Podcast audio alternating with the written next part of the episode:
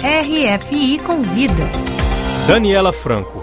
No RF Convida de hoje eu converso com Marcelo Bota, diretor do Longa Betânia, que concorre na mostra Panorama aqui no Festival Internacional de Cinema de Berlim. Olá Marcelo, muito obrigada por aceitar conversar comigo. Olá, muito bom, muito prazer falar com vocês. Marcelo Betânia conta a história de uma matriarca muito forte, muito poderosa, maranhense, uh, que tem o mesmo nome do filme, né, que é o nome da cidade onde ela nasceu. Eu queria que você me explicasse de onde é que partiu a ideia de filmar o Betânia. Betânia começou em 2018, porque foi quando a gente realizou um documentário no Parque Nacional dos Lençóis Maranhenses, um documentário para a TV brasileira. E a Dona Maria do Celso, que era a personagem que, que, que eu documentei em 2018, é uma líder comunitária que vive nos Lençóis, que nasceu lá. E ela é muito inspiradora, ela é uma pessoa que está há 50 anos lutando para levar energia elétrica para o povoado onde ela mora. E, e, ela foi uma pessoa que me inspirou muito, com a qual eu criei uma relação. Até hoje a gente se fala bastante. Eu voltei para lá diversas vezes depois. E nasceu ali. Só que eu não tinha, em 2018, a consciência de que a gente iria fazer um filme de ficção depois. Foi só em 2021, em outubro de 2021, que me veio esse estalo de fazer um longa de ficção, é, se inspirando um pouco na história da Dona Maria e de outras matriarcas que eu conheci quando eu fiz a travessia dos lençóis, atravessando o deserto, dormindo cada noite num povoado. Eu consegui conhecer outras mulheres com histórias muito parecidas com a da Dona Maria. E aí surgiu a ideia de fazer Betânia quando eu cheguei no povoado de Betânia, me encantei com o povoado. Eu pensei em criar aquela história naquele povoado, que é um povoado muito especial. Uh, no filme a gente percebe o carinho que você tem uh, com a cultura local, uh, com Bumba Meu Boi também, que você inclusive homenageia no final. me fala um pouquinho da sua relação com os lençóis maranhenses. Eu tenho uma relação muito forte com a música jamaicana, com o reggae. Eu já estive na Jamaica filmando na época que eu trabalhava na MTV Brasil. É, desde criança, por influência da minha irmã, eu ouvia muito reggae. Minha irmã Thaís ouvia reggae quando eu tinha 10 anos, ouvia Bob Marley dentro de casa e aí eu me encantei com aquilo, então algo que cresceu comigo. E eu acabei descobrindo depois que havia no Brasil, né, São Luís, a capital do Maranhão, é conhecida como a Jamaica brasileira. E eu comecei a pesquisar muito sobre o Maranhão lá por 2015, mais ou menos.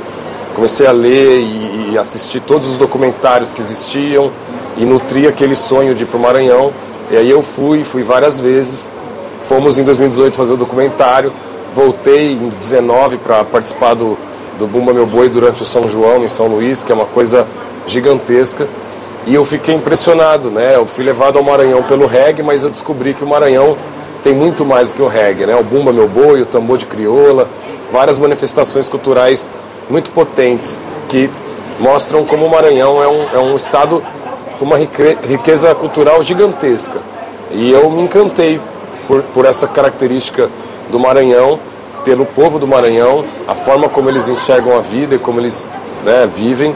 E eu fui me sentindo cada vez mais um maranhense de coração, indo para lá diversas vezes e, e, e vendo aquela riqueza é, ainda não tão representada no cinema.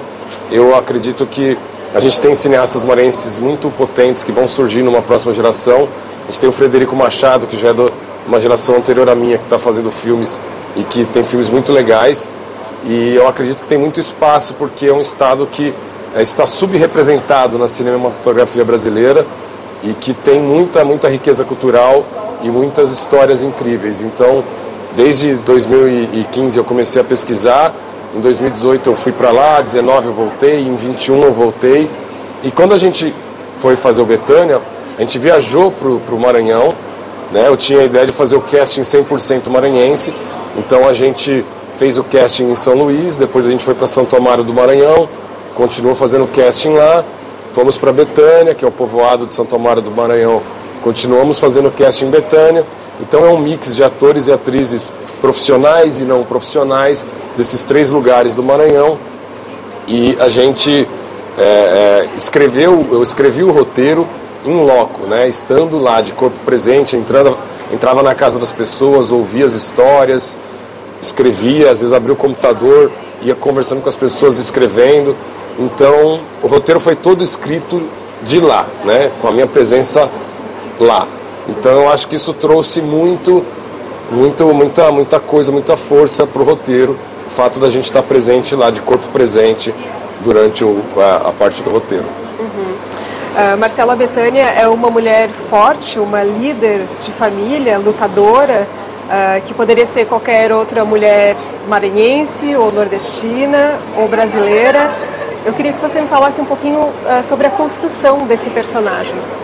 É interessante porque a gente partiu de uma base sólida que era a Dona Maria do Celso, a, né, a minha inspiração maior, mas depois a gente conheceu Dona Maria do Zuca, Dona Maria Lúcia, Dona Marli, Dona Maria Chagas e a Diana Matos, atriz incrível que interpreta a Betânia, também trouxe muito da bagagem da história de vida dela, se inspirou muito na história da mãe dela e a gente juntou todas essas experiências, essas histórias. A Diana Matos ela pôde conviver também com, com todas essas mulheres que eu citei e a construção da personagem veio muito desse encontro, dessa, desse encontro da, da, da, da história e da personalidade da Diana com a história e a personalidade de cada uma dessas mulheres e aí surgiu a Betânia de uma forma que a gente se encantou, porque ela traz a força, mas traz a ternura, né? Até a gente tentou no cartaz colocar a imagem que acho que traduz essa personagem que está sorrindo e chorando ao mesmo tempo, né, que é uma coisa muito brasileira, muito maranhense, que é a gente conseguir sorrir até nas situações mais adversas. É, Marcelo, essa edição da Berlinale é marcada por produções uh, que são centradas na maternidade, que tem mães protagonistas, uh, que é justamente o caso de Betânia. Uh, eu queria saber como é que você sente a conexão com essa tendência aqui do, do Festival de Berlim desse ano. É muito louco, eu estava conversando ontem com o Levan Kahn do filme Crossing, né? A gente foi ontem no jantar dos diretores da Berlinale e eu comecei a falar do filme para ele e eu, eu, eu, falei, olha, eu não vi seu filme ainda, mas eu li sobre e eu acho que tem muito em comum, porque as duas personagens são mulheres, com mais de 60 anos, começando uma nova história. E ele, caramba, eu quero muito ver teu filme.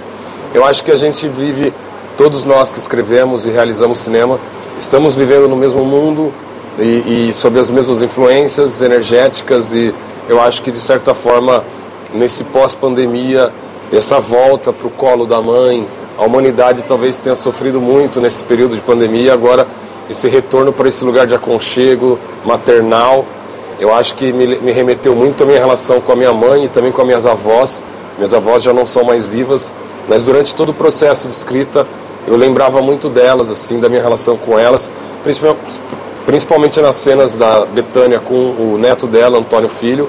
Eu me inspirei também na minha história de vida, na minha relação com as minhas avós e essa relação afetuosa e de cuidado e de preocupação que uma, uma avó, uma mãe num país como o Brasil sempre tem, né? Tem todo o lado do afeto, mas também tem a preocupação, né? E, e, e, e as relações é, vão se construindo em cima disso. Então, eu acho que foi uma coisa muito natural, assim, instintiva. E quando eu conheci Dona Maria do Celso, eu reconheci nela uma figura de uma avó. Eu falei, caramba, Dona Maria, eu não tenho mais minhas avós, então eu posso te adotar como minha avó? Ela falou assim, não, eu não sou sua avó. Para mim você é meu caçula. E isso foi uma coisa que mexeu muito comigo, assim, ela ter me, né, me tornado um filho dela quase. A gente se fala né, o tempo todo. Ela pergunta como está meu filho a gente manda foto, quando vocês vão vir para cá, quando ela precisa de alguma ajuda, tudo que eu posso fazer eu ajudo e a gente vai vai estar tá lá em breve assistindo o filme juntos. Então, essa relação com todas essas mulheres que eu conheci nessa jornada e com as minhas avós, com a minha mãe e com a Diana Matos, a protagonista, eu acho que me ensinou muito assim. Eu sou um homem que, que entendo muito a força da mulher, a importância e que o mundo precisa ser cada vez mais feminino, mais feminista e que as sociedades que são mais matriarcais e que têm as mulheres no centro acabam tendo algumas virtudes e, e, e alguns ganhos em relação às sociedades mais patriarcais. Eu acho que o homem está numa crise de identidade e que precisa passar por um processo de, de desconstrução e reconstrução e a gente tem que olhar para as mulheres né, para se inspirar e para aprender né? A força da mulher que tem que nascer já lidando com o machismo estrutural, é, a mulher já nasce com uma força muito grande e, e nós homens temos que olhar para as mulheres e aprender e, e, e, e, aprender que a gente precisa se autocriticar, se desconstruir para conseguir reconstruir uma sociedade menos machista, sem machismo e com muito mais o olhar feminino, com essa sensibilidade, com essa capacidade de fazer várias coisas ao mesmo tempo. A mulher se desdobra, né? Eu sempre observei nas ruas do Brasil, onde a gente vai, aquela cena de uma família andando e muitas vezes é a mãe, a avó e um monte de criança e você não vê aquela figura paterna. É, a maioria dos lares do Brasil não tem o pai presente. Então eu acho que a estrutura familiar do Brasil de certa forma do sul global como um todo é muito centrada na, na mulher, na figura da mãe, da avó, que cuidam daquelas crianças todas, que educam e formam aqueles homens e mulheres. Então eu sentia isso como uma missão de colocar na tela essa personagem feminina com essa força e com esse nível de inspiração. Justamente, qual que é o seu sentimento, Marcelo, de trazer uh, para a Mostra Panorama, que é uma das mais prestigiadas aqui da Berlinale, essa força da mulher brasileira? É, um, é uma honra para mim, assim, poder retratar essa mãe brasileira através da Dona Betânia, é, que é a avó, que é mãe, e que é a avó que vira mãe quando a filha não está presente, né? essa figura que se mistura, né? muito comum no Brasil, você tem pessoas que foram criadas pela avó, porque a mãe estava trabalhando e a avó que estava ali no dia a dia. Eu acho que todos nós brasileiros, brasileiros passamos por alguma coisa parecida na nossa infância, né? Quem teve a presença de uma avó também por perto, né? É, sentiu essa, essa mistura entre a mãe e a avó numa mesma figura, né? E eu acho que isso está é, é, tá dentro de mim. Eu tenho memórias muito fortes assim com a minha mãe na minha infância, com as minhas avós. Então eu coloquei isso no filme de uma forma muito natural, seguindo os sentimentos e as memórias mais primitivas que eu tinha dentro de mim e trazer isso para Berlinale é, é, algo que me deixou honrado, assim, de, de, eu sei da responsabilidade que é e, e, e tentei fazer isso, isso com muito carinho, retratar essa mãe brasileira com muito carinho, com muito afeto. Uh, Marcelo, nesse ano a gente tem quatro produções brasileiras aqui na Berlinale, mais duas outras produções, coproduções com o Brasil. Uh, em 2020 a gente teve 19 produções, uh, teve uma queda muito grande.